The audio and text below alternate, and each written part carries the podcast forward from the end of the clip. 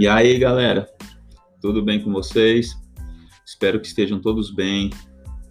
É, hoje eu vou gravar um, um podcast sobre alguns acessórios que são utilizados na musculação, né? Para que servem e como devem ser usados, ok? Claro, pessoal, aqui, né, isso que eu estou falando é, é, é um know-how que eu tenho de muito tempo de, de musculação, junto com leituras também. Então, não é a única verdade, ok?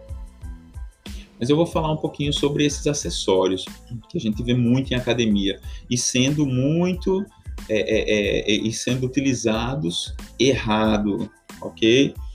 Vamos começar aqui pelos straps, né? Os straps são aqueles ganchos que a gente coloca no, no nosso punho. Aí alguns têm só um pedaço de, de tecido, outros têm gancho de aço, né? Ele ajuda muito a fazer o, o, o stiff, encolhimento de ombro e outros exercícios remado também, né? remada curvada e outros exercícios que são com, com barras livres, né? Então eles ajudam bastante. Porém, é, no caso dos straps, eles devem ser utilizados somente em treinamento de força, ok? Treinamento de força pura. O porquê disso? Se você ficar utilizando é, é, esses acessórios em todos os treinos, você vai acabar tirando o trabalho da musculatura estabilizadora, certo? No caso dos straps, você deixa muito de utilizar o antebraço, porque os ganchos estão fazendo a força por você, né? Ou aquela, aquela partezinha de pano, aquela linguinha de pano, eles estão travando bem a barra, ótimo, fica muito seguro para fazer, né? Mas também você não está fazendo força na sua mão, então a sua parte da musculatura do antebraço também está sendo comprometida e deixando de trabalhar. Musculatura acessória né, e musculatura estabilizadora. Esse é no caso dos straps. Outro caso muito comum, muito, muito, muito, que a gente vê em academia, as pessoas usando muito cinturão.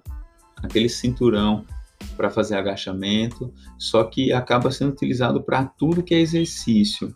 Ou seja, a pessoa está deixando de fortalecer a musculatura estabilizadora de colunas, né, e de coluna, desculpa, e a parte do core, né, que inclui os abdômenes transversos, abdômenes laterais e, entre, e reto abdominal, certo?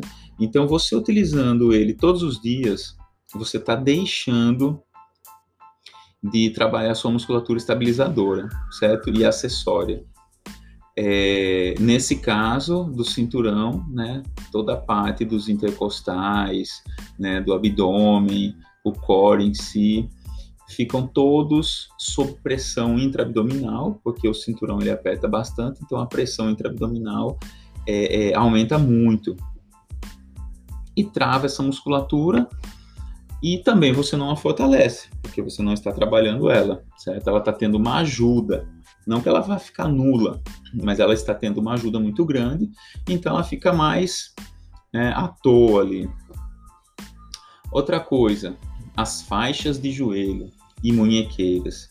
Faixas de joelho, galera, é só para fazer agachamento muito pesado, um leg press muito pesado. Não adianta você fazer um leg press com 20 de cada lado, 30 de cada lado, ou um agachamento e querer utilizar uma, uma bandagem, né, querer utilizar essas faixas no joelho. Não adianta. Seu joelho tem que sofrer a ação do movimento livre, tá?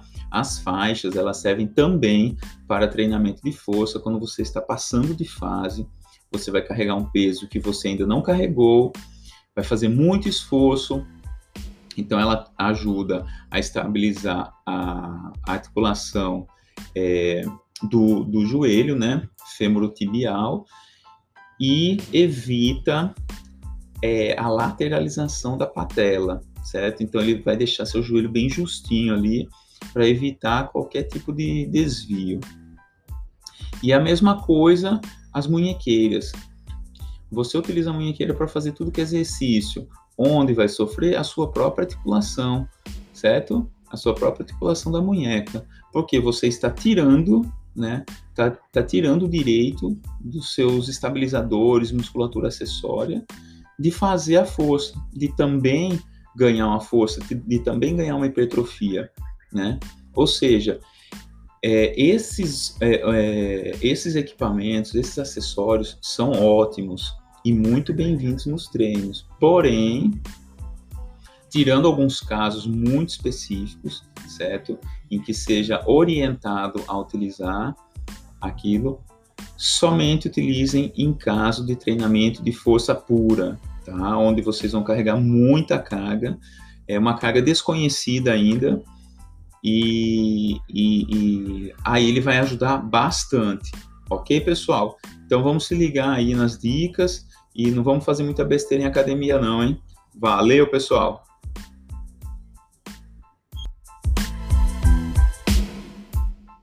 Me sigam no Insta rcastro underline trainer e também no Twitter arroba 1979castro.